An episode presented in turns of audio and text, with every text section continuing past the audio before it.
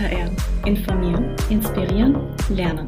Der Podcast von und mit Herseblogger Stefan Schiller.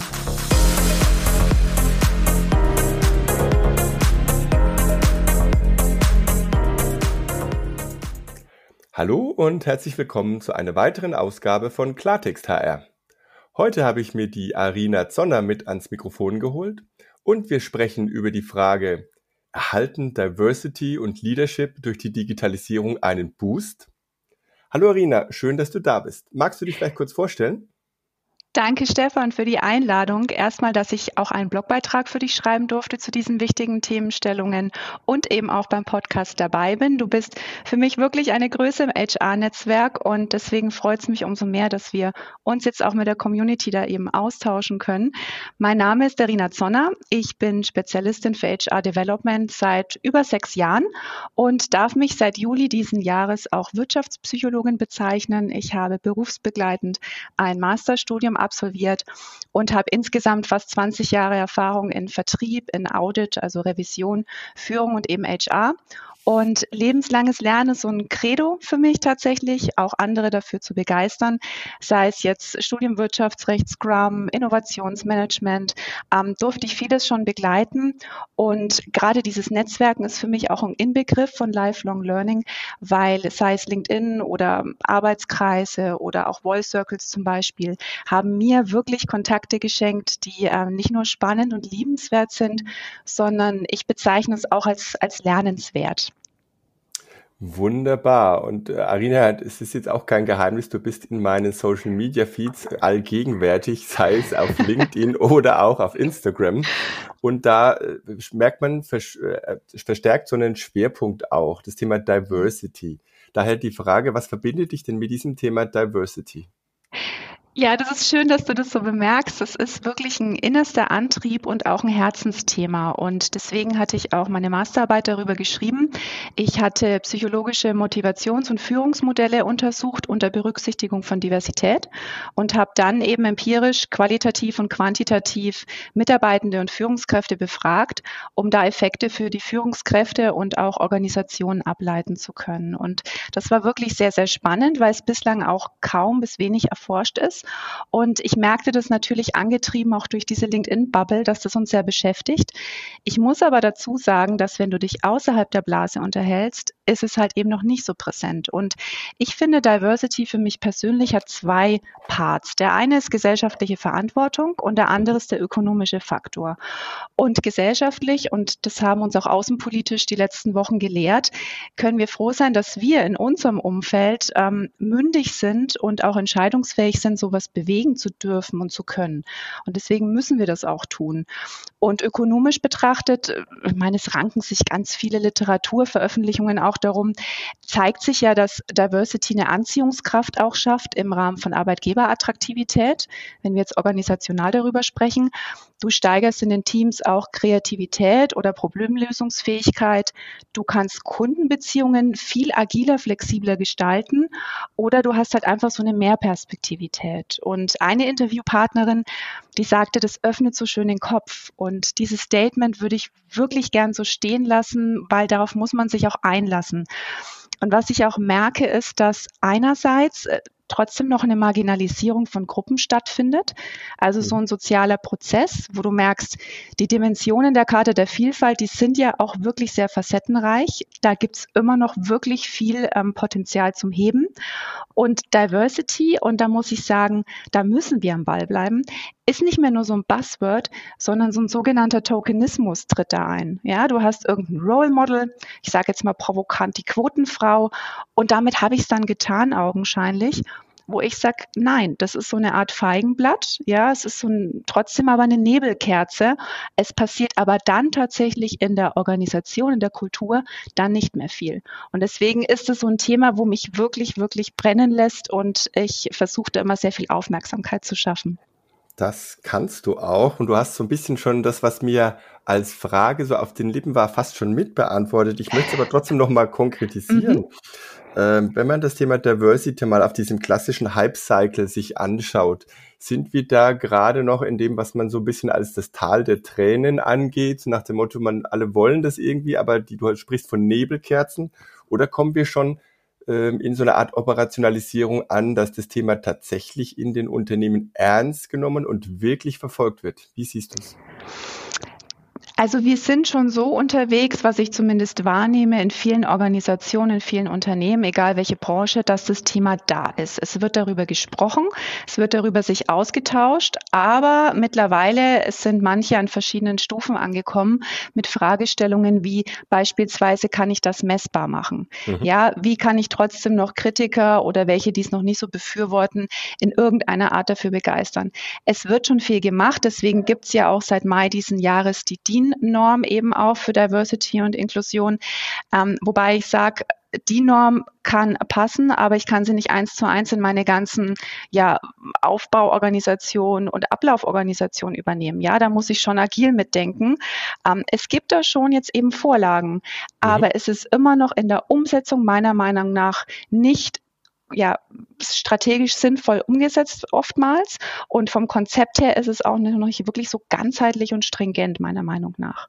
Okay, jetzt lass uns mal ein bisschen praktisch werden. Äh, gehen wir mal in ein Unternehmen rein. Kann es ein beliebiges Unternehmen sein mit vielleicht doch einer eher, nennen wir es mal, homogenen Zusammensetzung. Ne? Also das mhm. Thema Diversity noch nicht greifbar spürbar. Das Unternehmen hat aber für sich beschlossen, es ist ein ganz wichtiges Thema. Es gibt äh, riesige äh, Impacts in Richtung Innovation, Zukunftsfähigkeit, Agilität. Und was, was kann ich denn als Unternehmen jetzt tun? Und ganz konkret die Frage, gibt es denn oder welche Möglichkeiten bestehen denn außerhalb von Recruiting? Also sprich, ich hole mir jetzt neue Menschen mit ins Unternehmen und achte da besonders auf das Thema Diversity. Funktioniert das letztendlich gut? Und mhm. die zweite Frage, die damit eigentlich einhergeht, muss denn diese Führungskraft selbst irgendwo einen gewissen diversen Hintergrund haben oder können im Prinzip alle für sich ja Diversity voranbringen, auch wenn sie vielleicht in dieser Homogenität erstmal festsitzen? Mhm. Ähm, ganz, ganz viele Aspekte und Facetten. Ich würde es gerne aufgreifen, erstmal das Recruiting-Thema, weil gehen wir mal auf den klassischen Neueinstellungsprozess. Damit fängt ja oftmals die Reise dann auch an. Und da bin ich definitiv der Meinung, dass die Führung sozusagen Schulterschluss auch mit Recruiting haben muss. Und zwar erstmal im Rahmen der Ausschreibung vom Aufgabenprofil der Vakanz, aber nicht nur, was kann ich von der Qualifikation und Erfahrung, sondern wie bin ich aufgestellt in diesen Dimensionen, um das beste Teammatching zu haben. Und wenn Recruiting da natürlich auch schon gut positioniert ist an Tools und Erfahrung, dann kommt es zur Neueinstellung und dieser Staffelstab sozusagen geht vom Recruiting dann zu der Führungskraft zurück. Aber ungeachtet jetzt von der Neueinstellung haben wir ja noch andere Situationen. Du hast Wiedereingliederungen, du hast RückkehrerInnen zum Beispiel von Elternzeit, Sabbaticals, du hast auch das aktive Team, wo du genauso als Führungskraft im Endeffekt wissen musst, wie ist da die Entwicklungskurve auch, nicht nur fachbezogen, sondern auch in diesen ganzen Diversity-Dimensionen. Und da braucht eine Führungskraft eine Toolbox und eine Anleitung, im gewissen Sinne auch ein Rückenwind vom Management. Und da bin ich der Meinung, ähm, auch ein Ticken Vertrauenskultur in dem Sinne, dass du kein Hidden Shame hast. Ich stelle das oft fest, dass eine Führungskraft im Gespräch sagt, ja, ich habe das schon mal gehört, Diversity, aber ganz ehrlich, wie gehe ich damit um? Mhm. Wenn ich das jetzt sage, dann bin ich im Endeffekt da eigentlich enttarnt, wo ich dann immer sage, nein, genau der Mut ist es, das anzusprechen und diese Hilfe einzufordern, dass du, und da brauchst du eine organisationale Substanz, ein Konzept lieferst, was aber nicht nur top-down, sondern auch bottom-up gestaltet ist, weil du kriegst nur wie so eine Art Graswurzelbewegung die, die Akzeptanz und Glaubwürdigkeit, wenn du im Endeffekt da alle einbeziehst von der Belegschaft. Und dann hast du auch diesen Gedanken gepflanzt zu sagen, wir haben eine Chancengleichheit und eine Chancengerechtigkeit. Mhm. Na? Sehr spannend wenn du ähm, vielleicht noch da einen kurzen Input haben möchtest, auch von der Zeit her, ähm, zu sagen, kann denn jeder divers führen? Mhm. Ja, also das ist wirklich ein klares Statement, weil es durfte ich auch empirisch erheben. Jetzt kann ich sagen, weite mal die Stichprobe aus. Gibt durchaus noch ja Potenzial für zukünftige Forschungen, aber es ist tatsächlich so, wenn du die Leute befragst, ob Führungskraft oder Mitarbeitende, und du lässt die mal skalieren, wie vielfältig siehst du dich, dann interpretiert natürlich jeder und jede eine andere Dimension. Aber nichtsdestotrotz, wo sich die Person skaliert, hat sich ergeben, dass du keinen Zusammenhang dazu hast, wie stark divers divers du bist, zu wie kann ich divers führen. Das heißt, ich kann im Grunde jeden und jede dazu befähigen, ein diverse Leader zu sein. Und das muss man sich auch klar machen, dass ich da keine Abhängigkeiten reinbringe.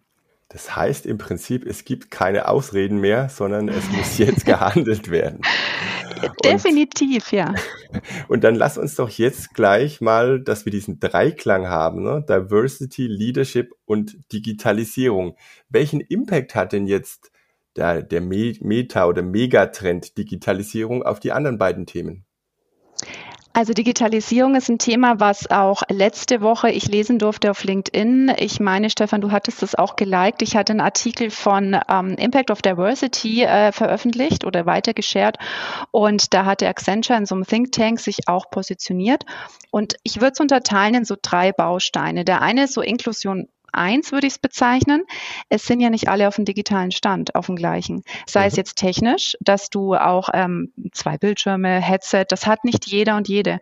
Und dann aber auch methodisch sich zu trauen. Und das Problem ist wirklich, eine Führungskraft muss sensible Antennen auch haben, diese Reife gerade zu erkennen. Weil das Problem ist, im Büro siehst du, wenn sich jemand zurückzieht. Das spürst du eher. Aber wenn sich virtuell jemand zurückzieht, dann ist das ein schleichender Prozess, der einfach zu lösen wäre, aber du musst es sehen. Und ja. das Zweite, was Inklusion da meint, oder Inclusion vielmehr, sollen ja alle beteiligt werden, das ist Natürlich ist Digitalisierung und Globalisierung ein Miteinander. Also beides ähm, pusht sich auch da gegenseitig und dadurch arbeitest du interdisziplinär ja viel stärker zusammen. Und das eine ist, du hast den Blick ins Leben von den anderen Personen. Das hast du ja auch bei deinen Vorträgen genannt, ähm, zu sagen, da springt mal der Hund durchs Bild oder die Teenager-Tochter kommt rein und fragt nach dem Mittagessen. Das ist das eine, das musst du auch kennenlernen in den Teams. Und dann aber vor allen Dingen zu sagen, Angenommen, wir würden international sprechen, ja, dann können wir uns in der Kommunikation auf Englisch einigen.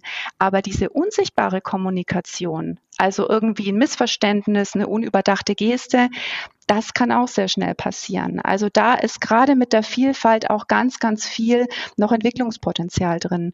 Und das Letzte ist wirklich die KI, also künstliche Intelligenz.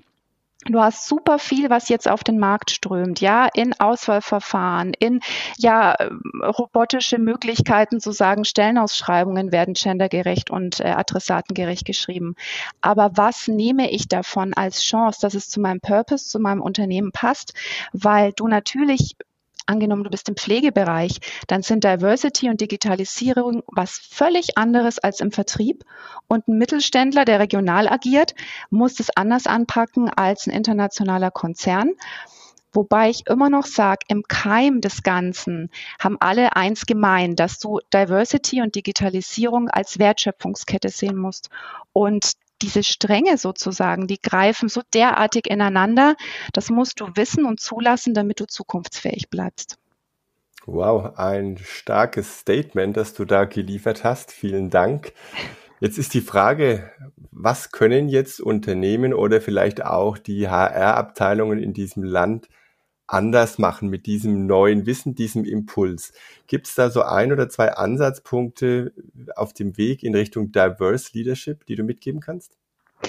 Ja, also du musst als erstes mal wirklich überhaupt eine Bestandsaufnahme machen. Also so wirklich ein Audit, Diverse Audit habe ich es auch in deinem Blogbeitrag genannt. Wirklich jede Prozesskette, jedes Unternehmenshandbuch, was man eh überprüft, ob es noch generell relevant ist, alles da mal tatsächlich auf den Kopf zu stellen und zu sagen, wo ist da eine Passung da zu dem, was wir uns gegebenenfalls schon auf die Fahne schreiben mit Diversity. Also das ist ein ganz, ganz klarer Punkt. Und der zweite Punkt ist wirklich diese Offenheit zuzulassen. Und da brauchst du auch so im gewissen Sinne, ja, Zugpferde sozusagen, die dann auch zu den Leuten gehen, sei es virtuell oder in Präsenz und sagen, lass uns nicht nur die Bestandsaufnahme machen, sondern lass uns auch in Meilenstein immer wieder eine Review machen, weil einmal ins Konzept gegossen, heißt nicht, dass es damit für mich erledigt ist, weil die Sache lebt weiter und ähm, Diversity jetzt in den letzten Monaten, wie es ich verfolge, macht immer, immer mehr Komponenten auf und die darf ich nicht vergessen und außen vor lassen, sonst ist dieses Konzept ganz ehrlich in spätestens einem Jahr für die Tonne. Das muss man ganz klar sagen. Okay, ich lasse das gerne so als abschließenden Appell, als Impuls für die Hörerinnen und Hörer stehen und sage ganz herzlichen Dank, liebe Arina, dass du da warst und wir werden ganz sicher noch sehr viel von dir in Blickpunkt Diversity und Leadership erleben, denke ich mal. Ich danke dir, Stefan, und ich freue mich über Vernetzungen auch, dass alle da folgen und kann nur sagen, Hashtag Mut zu Diversity, also lasst es uns anpacken.